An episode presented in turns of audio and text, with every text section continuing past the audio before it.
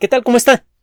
Le damos la bienvenida a El explicador de Enrique Ganem y María de Los Ángeles Aranda. El origen evolutivo de los ecosistemas terrestres es ciertamente uno de los temas pendientes más importantes de la teoría de la evolución. A lo largo de los últimos dos siglos más o menos, hemos descubierto muchas claves fundamentales para poder narrar la historia de este proceso pero hay muchas piezas faltantes que pueden, por cierto, ser de gran utilidad práctica en el mundo moderno.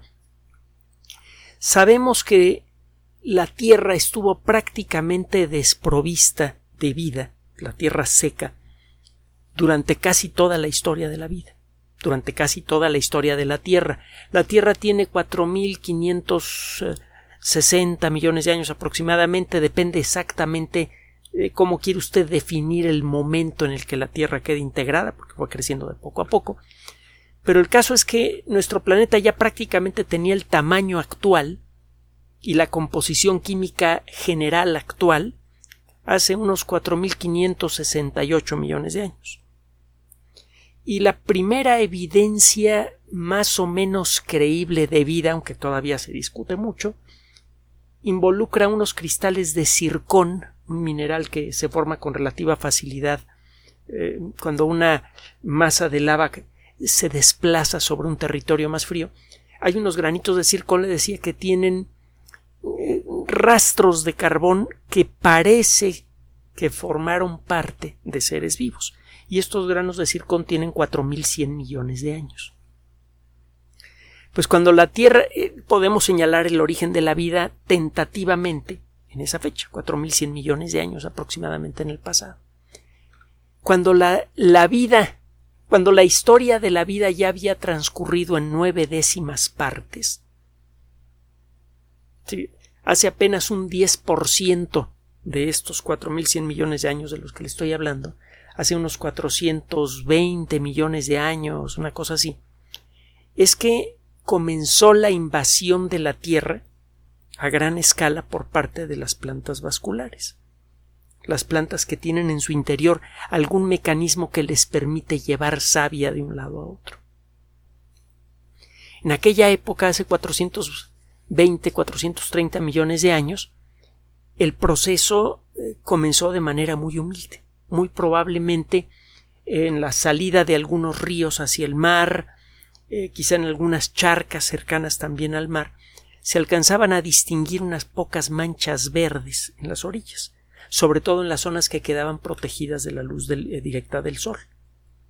Allí podría haber encontrado usted algo parecido al musgo y a las hepáticas actuales. En pocos millones de años, y es que el progreso de la vida se mide en millones de años, y eh, cuando usted se pone en la perspectiva de, de, un biólogo evolutivo, hablar de 10 millones de años es, hablar de nada. En, en pocos millones de años, esas manchas verdes se convirtieron en las primeras plantas capaces de sostener sus cuerpos con pequeñas estructuras, plantas que ya tenían algo parecido a tallos. Y poco tiempo después, estas plantas comenzaron a crecer y a cubrir grandes zonas del planeta. Primero en las zonas cercanas a los ríos, en las zonas cercanas a cuerpos de agua.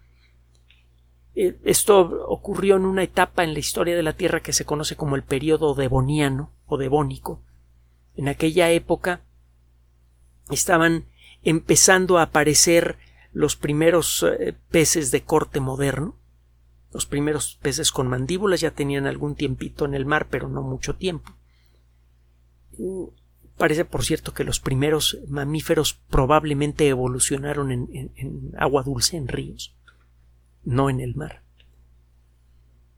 ¿Habría encontrado usted eh, algo parecido a escorpiones, algunos bichos parecidos a, eh, arañas, los trigonotárvidos? ¿Habría encontrado usted bichos de ese tipo? Quizá algunos ancestros de los primeros insectos. No me vaya a confundir los insectos con los arácnidos, que es una de las primeras cosas que, que le exigen a un biólogo cuando entra a la carrera, no confundir a los insectos con los arácnidos, que se parecen mucho, pero tienen historias evolutivas muy diferentes. ¿Habría encontrado usted que esos animales, escorpiones, eh, bichos parecidos a arañas, etcétera, eran los animales más grandes de la tierra seca en aquella época? Y eh, las, los organismos de aspecto vegetal más grandes que existían eran unas cosas que parecían troncos de árbol sin ramas, que en realidad eran hongos de seis metros de altura. En relativamente poco tiempo, en un intervalo de tiempo de 10, 12, 15 millones de años, una cosa así, esto comenzó a cambiar de manera espectacular. Empezaron a aparecer plantas con una altura muchas veces superior a la de un ser humano, incluso algunos, algunas cosas que de lejos habríamos llamado árboles. Por ejemplo, una cosa que se llama Archaeopteris. No me lo confunda con el Archaeopteryx, que es un eh, eh, organismo intermedio entre los dinosaurios y las aves y que vivió mucho tiempo después. El Archaeopteris era un vegetal parecido a los árboles modernos, con algunas estructuras como troncos, que llegaba a alcanzar una altura de 30 metros. Ya para finales del Devoniano existían ecosistemas que nosotros habríamos llamado bosques. Aunque formalmente hablando las plantas modernas que conocemos ahora en muchos casos no estaban representadas allí, o cuando menos eh, no entre los eh, organismos más altos. Una vez que ocurrió esto, que aparecieron los primeros bosques con plantas que ahora consideramos relativamente primitivas, helechos y, y, otras plantas similares, la evolución de las plantas aparentemente se detuvo. Aparecían nuevas especies, eso sí, en, el periodo geológico siguiente, en el Carbonífero, del que hablamos hace poco, pues aparecieron algunos eh, vegetales realmente gigantes. Por ejemplo, había unas, eh, unas plantas parecidas a los equisetos actuales, que les llaman colas de caballo. Búsquelo usted en la Wikipedia. Las colas de caballo actuales, pues unas plantitas muy delgadas, correosas, con una altura de 30 centímetros, una cosa así. Bueno, calamites tenía la misma estructura, pero los troncos podían llegar a ser más gruesos que la pierna de un, adulto y en algunos casos podían alcanzar más de 30 metros. Recuerdo, por cierto, la primera vez que encontré un fósil de calamites en, eh, una región muy fosilífera que se encuentra entre Puebla y Oaxaca, que en aquella época se podía salir al campo eh, solo a, buscar fósiles, ahora no es tan fácil. Bueno, el caso es que eh, si bien en los siguientes millones de años siguió la evolución de las plantas, lo cierto es que esta evolución generó muchas variedades pero con el mismo plan general, la misma estructura general. No fue sino hasta mucho tiempo después que aparecieron muchas de las plantas modernas, las plantas capaces de producir flores. En, esta primer, en, este primer pulso evolutivo, que arrancó en el Devoniano, aparecieron las primeras plantas capaces de producir semillas. Acuérdese que hay dos tipos generales de plantas que pueden producir semillas, las gimnospermas y las angiospermas. Las gimnospermas son plantas que producen semillas desnudas y las angiospermas producen estructuras complejas alrededor de las semillas.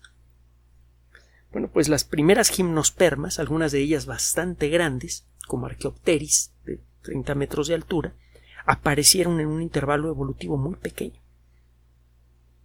Después de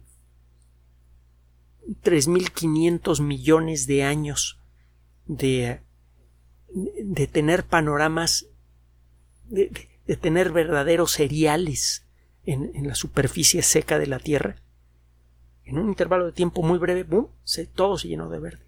Fue algo realmente dramático. una etapa que se llama la aforestación. Una vez que la Tierra fue aforestada, aparecieron nuevas especies de angiospermas, de gimnospermas, perdón, pero la cosa se quedó más o menos congelada por varios millones de años. De hecho, por varios centenares de millones de años. Algunas de las gimnospermas llegaron a crecer mucho, los primeros, las primeras coníferas, los ancestros de los pinos modernos, etc. Pero realmente no cambió en mucho el plan general de la estructura de las plantas. Esto cambió hace unos 100 millones de años. Estamos hablando de un intervalo de 300 millones de años en los que prácticamente nada le pasó a las plantas vasculares. Aparecían especies nuevas, pero no cambiaba su estructura. Hace unos 100 millones de años empezaron a aparecer las primeras plantas más complejas capaces de producir flores. Hay algunos fósiles bastante dramáticos de pequeñas florecitas metidas en ámbar que tienen aproximadamente 100 millones de años. Esta segundo este, esta segunda reformulación del plan, del plan genético de las plantas produjo un pulso evolutivo igualmente dramático. En el primer pulso, la Tierra pasó la, tierra seca, eh, la, superficie continental del planeta, pasó de ser un desierto a convertirse en un vergel. Y cuando aparecieron las primeras plantas con flores, ocurrieron cambios fundamentales en todos los ecosistemas de la Tierra. Se enriquecieron de pronto. Las plantas con flores evolucionan con mayor. el ritmo de evolución es más rápido su capacidad de adaptación a nuevos ambientes es mucho mayor que en el caso de las gimnospermas. Usted no encuentra pinos en los desiertos, en los desiertos abiertos, pero sí encuentra eh, angiospermas. Aunque en algunos casos las semillas de esas angiospermas se quedan enterradas por años debajo de la arena y no es sino hasta que llueve, que cae una, una lluvia de vez en cuando, que con esa agua las plantas crecen de un momento a otro y se reproducen rápidamente. Es algo verdaderamente dramático. Usted tiene un panorama completamente reseco, lleno de rocas, aparentemente desprovisto de toda vida vegetal. Cae una de esas lluvias que caen una vez cada diez años, y literalmente al día siguiente el desierto es un vergel. Es un, es un paraíso lleno de pequeñas florecitas de colores con un olor muy intenso y lleno de insectos. Ocurre rápidamente el proceso de polinización, se producen las primeras semillas en lo que dura la humedad del suelo, luego las plantas se secan y aparentemente todo queda muerto de nuevo hasta las siguientes lluvias. Bueno, esto se hizo posible gracias a la aparición de las angiospermas que empezó hace 100 millones de años. Cada vez que ha ocurrido un cambio evolutivo importante en la estructura general de de, las plantas, han ocurrido cambios fundamentales en el ecosistema terrestre. Y es por esto que el estudio de estas historias evolutivas es de gran interés para muchos investigadores. De eso trata, por cierto, un trabajo que fue publicado hace algunas semanas en la revista Science. No hemos hablado de él porque andábamos entretenidos con el rollo de los coronavirus y todo esto, y ya ve que se ha vuelto un poco monótono el asunto del, del tema coronavirus. Las vacunas funcionan bien, vienen nuevas vacunas, por ahí hay una vacuna oral que se toma en forma de pastillas que podría empezar a ensayarse en, en cuestión de unos pocos meses, si no es que semanas en, Sudáfrica. Las vacunas de, de, parche, ¿se acuerdan de los parches que que sirven para vacunarse fácilmente sin necesidad de agujas, ya vienen varias en camino. Eh, ya, empezaron algunas pruebas a gran escala en seres humanos, etc. Vienen cosas muy interesantes, pero son cosas de las que ya hablamos. Bueno, pues eh, mientras hablábamos de coronavirus nos empezaron a quedar algunas notitas como estas atrás. Este trabajo eh, de investigación genética es especialmente importante, publicado en la revista Science, porque deja más clara la causa de estos dos pulsos evolutivos importantes en la historia de las plantas. Un primer pulso evolutivo en el que aparecieron las primeras plantas vasculares capaces de producir semillas y un segundo pulso evolutivo en donde aparecieron las primeras plantas con flores. Si usted explora las estructuras diferentes que existen en una planta con flores, encuentra eh, una lista muy larga. Si se pone a anotar los distintos elementos anatómicos de las plantas, encuentra usted que la lista se enriquece mucho cuando aparecen las plantas con flores. Hay muchas estructuras diferentes en la planta con flores.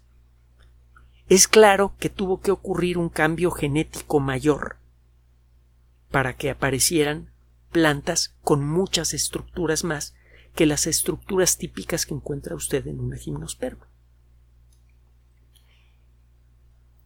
Este estudio está revelando cuáles son las zonas genéticas en las plantas en donde un pequeño cambio genético puede producir cambios importantes en alguna característica importante de la planta. Esa característica puede ser su estructura o puede ser algo menos tangible pero no menos importante, por ejemplo, su resistencia a, a cambios climáticos, su capacidad para producir semillas de larga duración, su productividad una vez que la planta logra florecer. Una vez que la planta logra crecer y florecer y producir fruto, la capacidad que tiene para producir frutos de alta calidad en abundancia puede depender de los mismos genes o de la misma serie de, genes que le otorgan a la planta su capacidad para resistir ambientes con mucho frío, mucho calor o, o poca humedad y que a su vez tienen que ver con la estructura genética de la planta misma. Este trabajo entonces está revelando un aspecto que va a requerir de investigación más profunda, por qué durante casi 300 millones de años, entre el primer pulso evolutivo en el Devoniano hace 420 millones de años y el segundo pulso evolutivo en el Cretácico hace 100 millones de años, ¿por qué pasaron 300 millones de años en donde había todo para que las plantas evolucionaran hacia las angiospermas y no lo hicieron. Parece que los primeros insectos capaces de polinizar existían ya hace unos 300 millones de años. Pero no fue sino hasta hace 100 millones de años que apareció la relación estrecha entre los polinizadores y las flores. Si ya estaban esos insectos allí, ¿por qué se retrasó tanto la evolución de las plantas? El tratar de entender eso es importante para entender mejor el proceso evolutivo a nivel genético. Eso por sí mismo es interesante desde el punto de vista académico. Nos ayuda a profundizar más en el misterio mismo de la vida y en, el entendimiento del proceso de evolución del que somos eh, herederos, por cierto. Estamos aquí por ese mismo proceso. Pero hay un aspecto que es extraordinariamente valioso para el mundo moderno, en, términos prácticos. Este trabajo, le decía yo, está empezando a revelar zonas en el genoma general de las plantas en donde un pequeño cambio puede producir cambios importantes en la estructura de la planta misma. Estos cambios son los que le permiten a una planta adaptarse mejor a ecosistemas difíciles. La forestación, el extraordinario fenómeno que cubrió de verde a la Tierra hace 420 millones de años, tiene ahora una contraparte siniestra, la deforestación masiva causada principalmente por la sobrepoblación. En su mayoría, la destrucción de ecosistemas vegetales en, tierra seca en nuestro planeta es consecuencia de la acción directa del ser humano por la tala inmoderada para obtener maderas preciosas, para eh, producir nuevos sembradíos, etcétera, etcétera. También para abrir nuevas minas, para sacar más materiales que se necesitan para proveer de eh, bienes y servicios a una población siempre creciente. Si usted explora las causas de destrucción ambiental, en tierra, en, tierra continental, va a encontrar que el principal causante de la destrucción ambiental es la mano directa del ser humano, no cambios en el clima terrestre. Cuando por fin nos demos cuenta de eso y empecemos a tratar de recuperar los ecosistemas, vamos a encontrar que muchos ecosistemas cruciales del planeta están gravemente dañados. La selva amazónica, los grandes bosques, etcétera, etcétera. Si queremos establecer un programa de recuperación ecológica, tenemos que comenzar por el principio. Y el principio de la vida en tierra seca son las plantas. Toda la vida vive de luz de sol. Usted y yo estamos en este momento consumiendo luz del sol para poder mantenernos vivos, para poder escuchar este programa, para poder pensar en lo que le estoy diciendo. La energía del sol es atrapada por los, los productores primarios, los organismos fotosintéticos en el mar son eh, en la mayoría de los casos organismos unicelulares, microscópicos, y en tierra firme son las plantas. Las plantas producen una gran cantidad de glucosa a partir del dióxido de carbono del aire, de agua y de luz del sol. Y esa glucosa es una molécula que se rompe fácilmente y que libera una gran cantidad de energía en una forma que puede ser fácilmente aprovechable para prácticamente cualquier ser vivo. Esa glucosa sirve de fuente de energía química básica para toda la vida. Esos vegetales pueden alimentarnos directamente o alimentar animales que luego nos alimentan a nosotros. Y lo mismo pasa no solamente con nosotros, sino con todos los organismos de un ecosistema. Si usted quiere recuperar un ecosistema, tiene que comenzar por la cubierta vegetal. Y el problema es que volver a hacer crecer una cubierta vegetal, por ejemplo, en una zona tropical devastada, como puede ser la región de los Amazonas, es extraordinariamente difícil. El suelo de la mayoría de las selvas es sorprendentemente pobre la capa de tierra buena que hay en muchas selvas a veces se mide en, centímetros, en pocos centímetros. Mucha gente piensa que, en las selvas hay mucha tierra buena. La realidad es que la tierra de las selvas generalmente es muy mala para cultivar.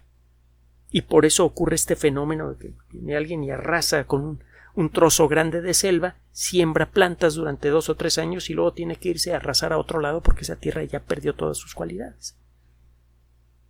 Bueno, si quiere usted empezar a reforestar, tiene usted que enfrentar esta situación. El sembrar plantas en tierra arrasada es mucho más difícil que el sembrar plantas en tierra buena. Es más fácil conservar un ecosistema, mucho más fácil que tratar de recuperarlo. Para ello probablemente vamos a tener que apelar a este conocimiento. Si sabemos qué genes son los que necesitan las plantas para poder enfrentar a un ecosistema terrestre difícil, podríamos intervenir en esos genes para facilitar el proceso de reforestación urgente que en algún momento nos vamos a tener que plantear a lo largo de este siglo. Quizá cuando se nos pase la locura económica del, rollo del calentamiento global antropogénico que va a sacar mucho dinero de nuestros bolsillos para comprar fotoceldas y automóviles eléctricos, cuando la causa del problema ambiental de la especie humana hacia el planeta es otra, el exceso de población y el exceso de consumismo. En la historia evolutiva de las plantas, en los fósiles, podríamos encontrar muchas de las claves que necesitamos para recuperar la cordura ambiental en nuestro planeta. Una cordura de la que depende el futuro de la especie humana y de toda la vida en la Tierra. Gracias por su atención. Además de nuestro sitio electrónico www.alexplicador.net, por sugerencia suya tenemos abierto un espacio en Patreon, el explicador Enrique Ganem, y en PayPal, el explicador patrocinio por los que gracias a su apoyo sostenemos este espacio. Puede usted descargar gratuitamente estos audios en formato MP3 en Spotify y en iTunes como El Explicador sitio oficial y en SoundCloud como El Explicador y con formato de video en YouTube en El Explicador sitio oficial. Recuerden nuestras redes sociales de siempre, Twitter Enrique-Ganem y en Facebook Enrique Ganem sitio oficial, El Explicador y los grupos que usted ya conoce. Finalmente, el explicador siempre somos María de Los Ángeles Aranda y Enrique Ganem. Gracias.